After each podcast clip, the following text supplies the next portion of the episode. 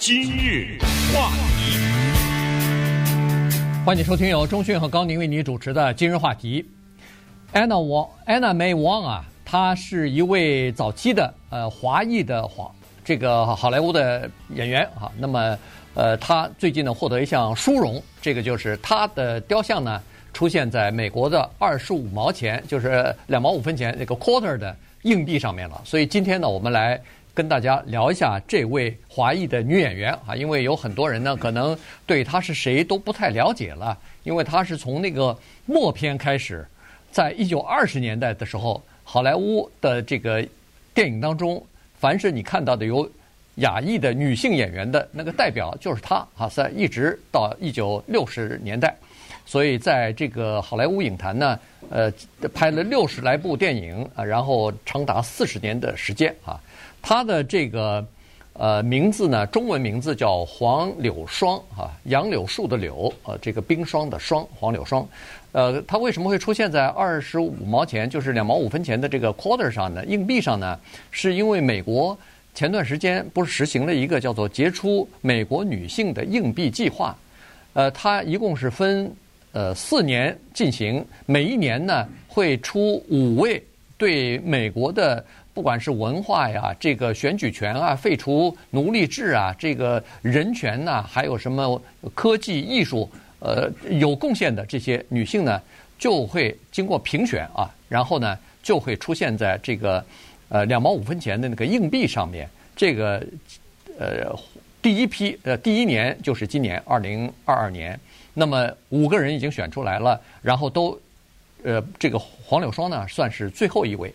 出现在这个呃两毛五分钱的硬币上的。对，你刚才说很多人不知道他是谁，不要说是老美不知道，很多华人也不知道。呃，当黄柳霜的头像出现在两毛五的硬币上的时候呢，当你看到美国的大面积的报道，这个报道呢是跨越所有媒体平台的当中都含有这样的一个问题，叫做 “Who is Anna May Wong？” 啊、呃，当有这个问题出现在媒体上说。黄柳霜是谁的时候，你就知道呢，他是一个已经几乎被人遗忘的人。你不可以想象说美国的主流媒体要把 Tom Hanks，比如说放在一个邮票上，然后有一篇文章说 Tom Hanks 是谁？是谁？对不对？那是不可能的。呃，或者把一个政治人物，呃，罗斯福将要出现在一个硬币上面，然后附加一篇文章说罗斯福是谁？不可能啊！所以这种迹象就告诉你。这个硬币的意义实在是太重大了，因为什么呢？因为我们不知道他是谁，然后呢，他突然出现在硬币上，那么这个时候他就逼着你去了解这个人是谁，那么这个目的就达到了。整个的这个项目呢，是加利福尼亚州的民主党众议员 Barbara Lee 他所提出来的。Barbara Lee，呃，他是一个黑人啊，他提出这个计划以。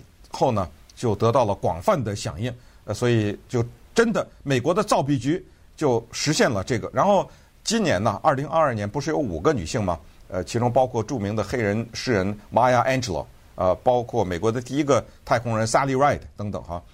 那三个呢是必须要上到硬币上，已经上了啊。嗯。而且说实话，你也买不到。呃，这些硬币一上市，基本上全部消失，全部就被人给收藏起来了。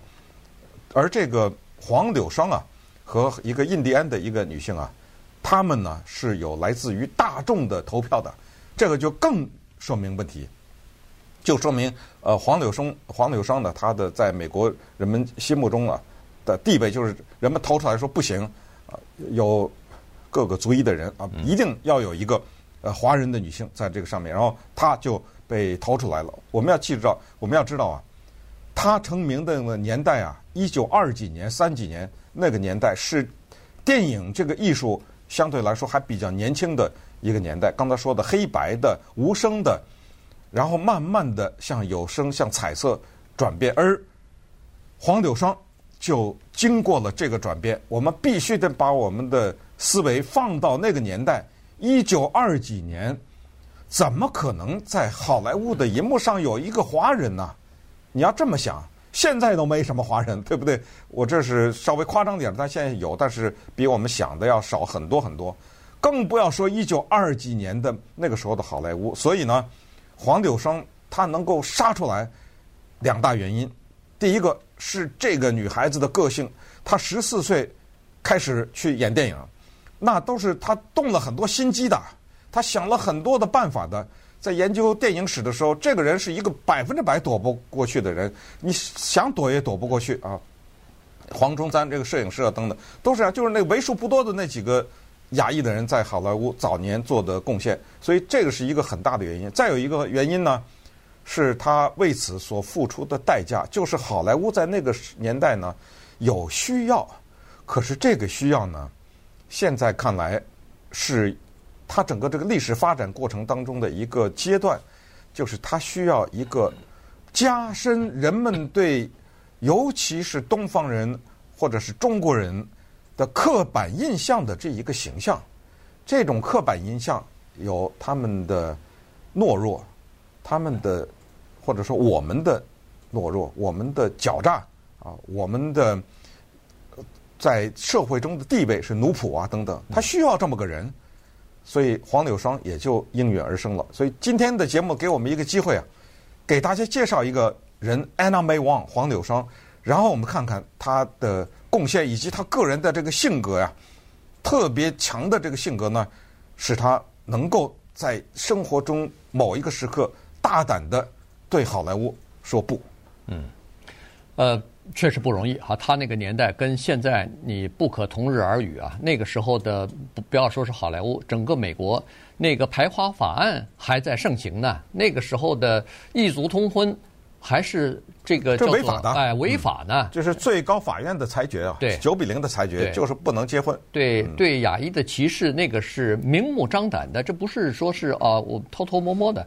不不是很，明目张胆的，所以一个亚裔的，尤其一个亚裔的女性的演员，你是得不到什么重要的角色的。而且当时的法律严禁在电视电啊那时候还没电视，在电影上面异族的，比如说是亚裔什么和白人接吻的镜头是不可能有的，这个是违法的。顶多顶多抱一下，嗯对，就这样。所以所以他有许许多多的禁忌，但是呢，黄柳霜他就是。在这那种情况之下，闯过了困难重重，还是进入到了好莱坞啊。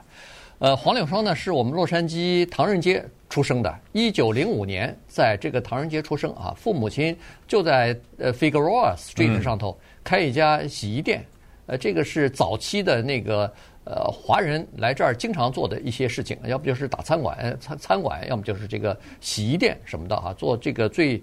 最基本的提供一些最基本的服务，收取一些呃非常呃低微的一些呃报酬吧。对，但是他爸妈呀已经是第二代移民了啊，他所以是第三代了已经。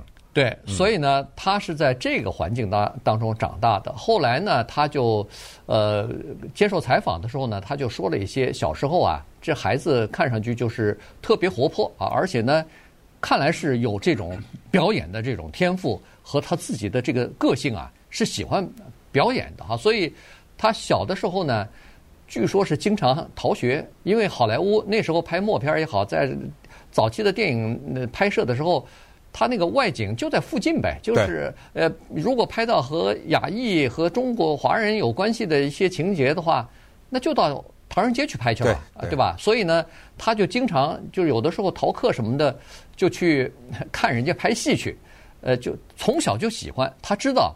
这么做呢，老师会骂，因为功课没去，上课不上课，然后功课这个落下来，呃，回家父母亲可能还打呢啊，所以呢，但是没办法，他就是喜欢，而且盯着那些演员啊、摄影师啊、导演啊，就盯着看啊，所以呢，你看他从小就喜欢这个东西，所以才到十四岁的时候，去好不容易软磨硬泡的，据说是拿到一个呃这个演员就是跑龙套的这么一个。对，因为他啊有一双。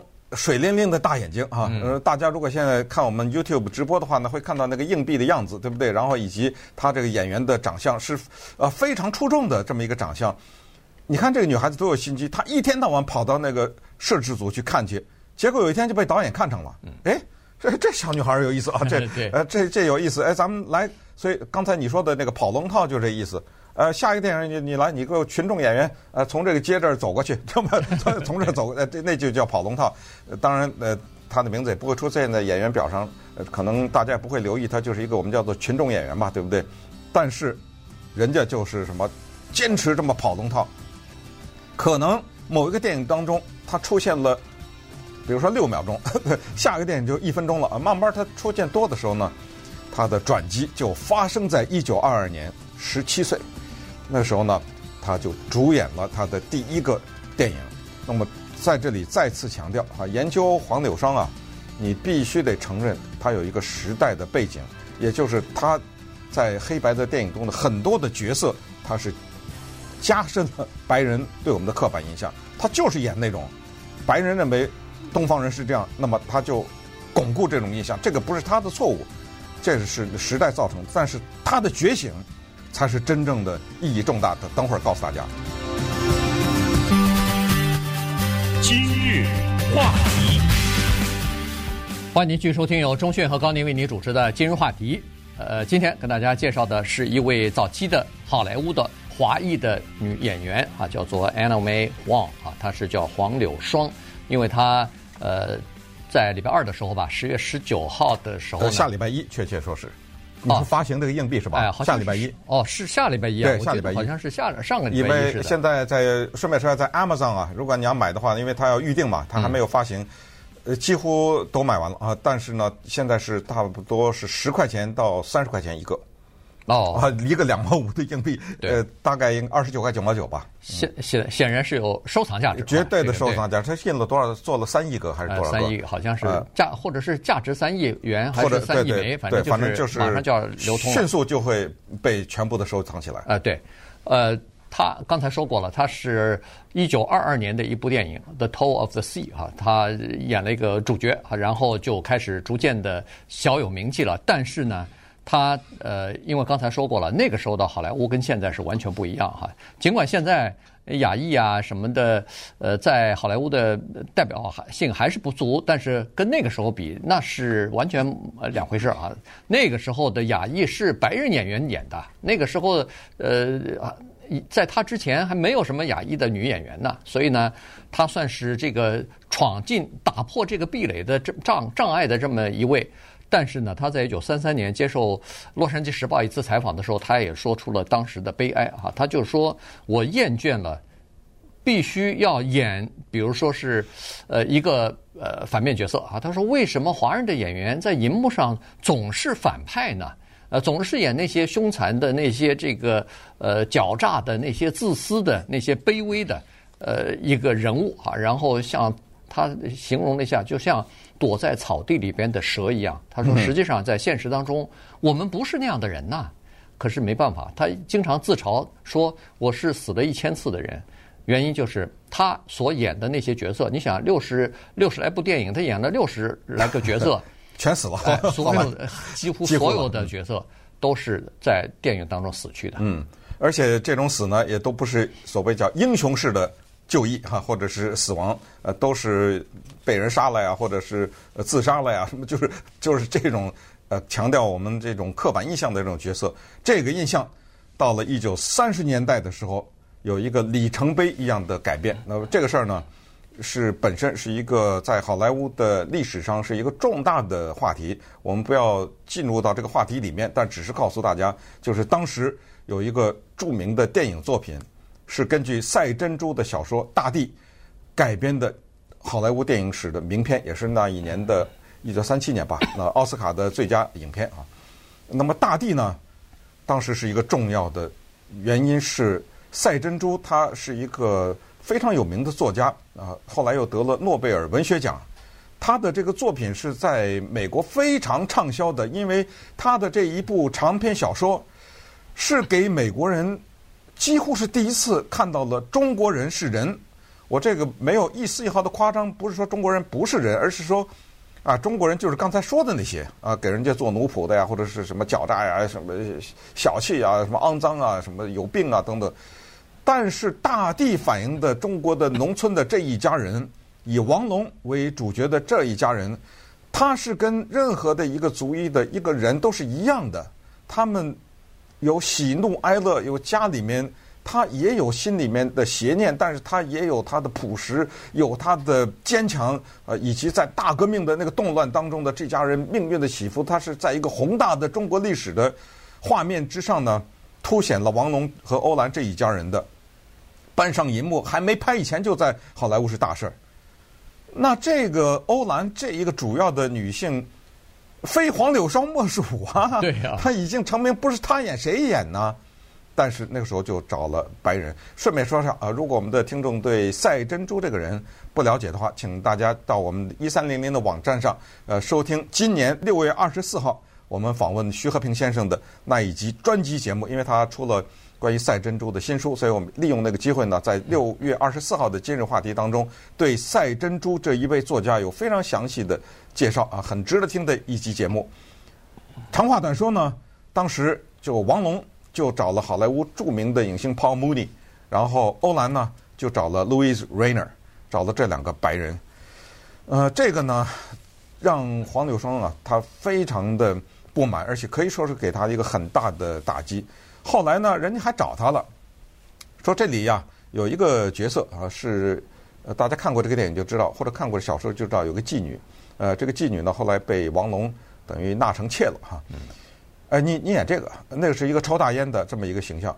其实呢，如果黄柳霜当时接了这个角色的话，也算创造了历史，因为在一个奥斯卡的电影当中，这那个妓女也是一个非常重要的角色。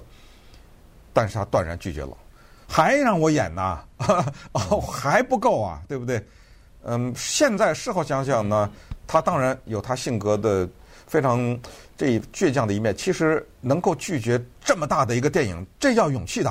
对，呃，这不要说钱，你能够跟 Paul Mooney，Paul Mooney 是谁啊？Paul Mooney 他是奥斯卡影帝啊，他的戏路极宽，他能够演法国作家左拉，他演法国作家左拉获得的奥斯卡最佳影片。Louis Rainer 当时是当红的那些年代，他没有什么呃蜘蛛侠、蝙蝠侠这些大片，那个时候很多的电影都是扎扎实实的电影，都是靠戏剧驱动的这种电影。那些重要的演员能够接这个戏，你能跟他们在一起演个电影，这是。至关重要，但是他坚决的这个拒绝，这也在电影史上留下了这一笔，所以这个事情呢，也值得跟大家分享一下。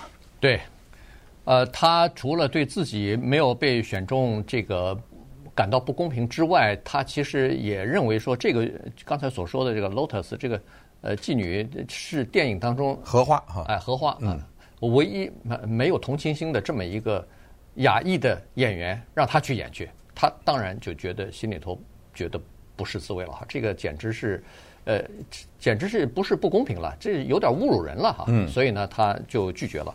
那么，当然，但后后来他因为看到美国的这个整个的气氛，好莱坞的整个气氛的歧视太重，所以后来他还专门去欧洲啊去待了两年，在欧洲还演了几部电影了，好像和那个。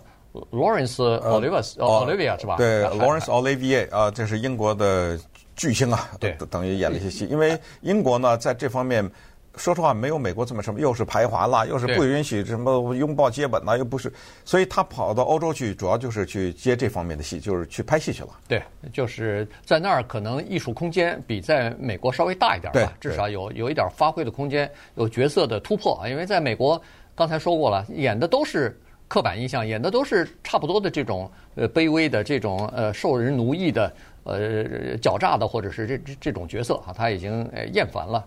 然后后来可能还在伦敦、在纽约的舞台上也演演过一些这个呃话剧之类的哈，所以他是这么一个角色。然后在当然后来欧洲待了两年也回了啊，回回来美国了，主要是在美国待着的。那么呃，在这个好莱坞呢，一共待了差不多四十年吧。他是在五十六岁的年龄，还算非常年轻的时候，一九呃六一年哎六一年呃去世的。但是在六一年去世之前一年，一九六零年的时候，他在这个好莱坞明星大道上获得了自己的一颗星。是呃，如果去洛杉矶好莱坞大道的话，会看到 Anna May Wong 她那一颗星啊。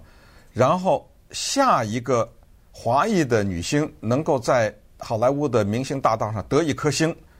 是 Lucy Liu，好，刘玉玲，但是第一个和第二个中间六十年，对，长达六十年，两代人呢？对。那么根据我们这儿著名的南加大的调查哈，他们对美国的影视亚裔的形象做的统计呢，他们得出这样的最新的了啊，都是前两年还是去年的一个最新的调查，就是我们亚裔呢，在美国的人口当中占差不多百分之六左右，可是，在银幕上，我们的形象不到百分之三，嗯，所以在银幕上的形象呢，并没有反映在这个社会当中它的人口的这种构成。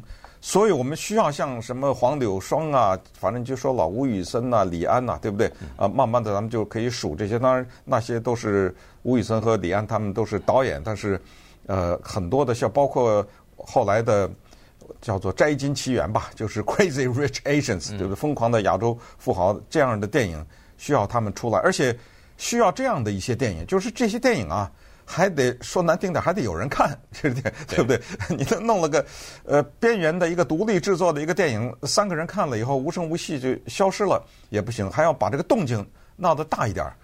所以现在呢，有好消息告诉大家，就是我想是不是 Netflix 啊？忘，反正现在有一个关于黄柳霜的电影正在制作当中，而扮演黄柳霜的那个演员呢，叫做呃 Gemma Chan。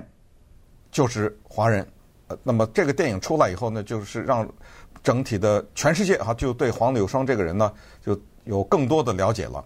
在二零二零年的时候啊，呃，美国的一个影视串流平台叫 Netflix 呢，他拍了一个系列的电视剧。这个如果大家对好莱坞的历史有兴趣的话呢，可以看它的名字就叫《好莱坞》（Hollywood）。注意，这不是纪录片啊，这是电视剧。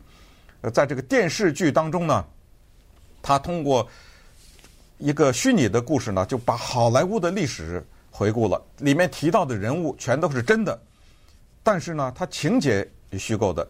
其中在第七集的时候，就有黄柳霜的出现。黄柳霜的扮演者是出生在台湾的演员杨雅慧。那她在这个电影当中呢，获得了奥斯卡奖。那这个奥斯卡奖呢，当然是。从来没有得过啊！就黄柳霜，她不但没得过提名，也没有被提名过。但是在 Netflix 这个电视剧中呢，她因为主演一个虚拟的电影叫 Meg，Meg 就是玛格丽特这个名字的缩写啊，爱称。因为这个得奖，我们看一下呢，他的得奖的那个发言，可见这好莱坞在这方面他们是意识到了一些问题。啊，再说一次，这个奥斯卡奖是虚构的啊。To be standing here 我今天站在这儿。As the first actress of Chinese descent to win this award. 作为第一个华人女性赢奖。Not for putting on yellow face. 不因为黄脸。Playing an oriental caricature. 不因为丑化东方人。But for playing a woman. A complex woman with a heart and a soul. 因为扮演一个有着复杂内心世界的女性。Thank you, Avis Amber. 哎，谢谢啊，他就。说一些谢谢那些电影制作人，这些都是虚构的。哎，这一点你看，让安娜梅旺在舞台上说出了我们多少年要说的话，就是我们也是人，知道吗？我们有复杂的心理的和灵魂的一个世界，这个世界跟您的那世界是一样的。呃，这个呢，也就是说，呃，Netflix 他们在拍这个呃纪录片的时候，他意识到了这些问题，所以呢，在里面终于可以说通过这样的一个虚构的形式，还给了安娜梅旺啊她的一个本来的。面貌，所以告诉大家呢，二零二五年就是最后一批吧，呃呃，他一共是出到二零二五年，没错没错，每一年五个，一年五个，一共四年嘛，所以一共是二十位杰出的这个呃美国女性的影帝计划。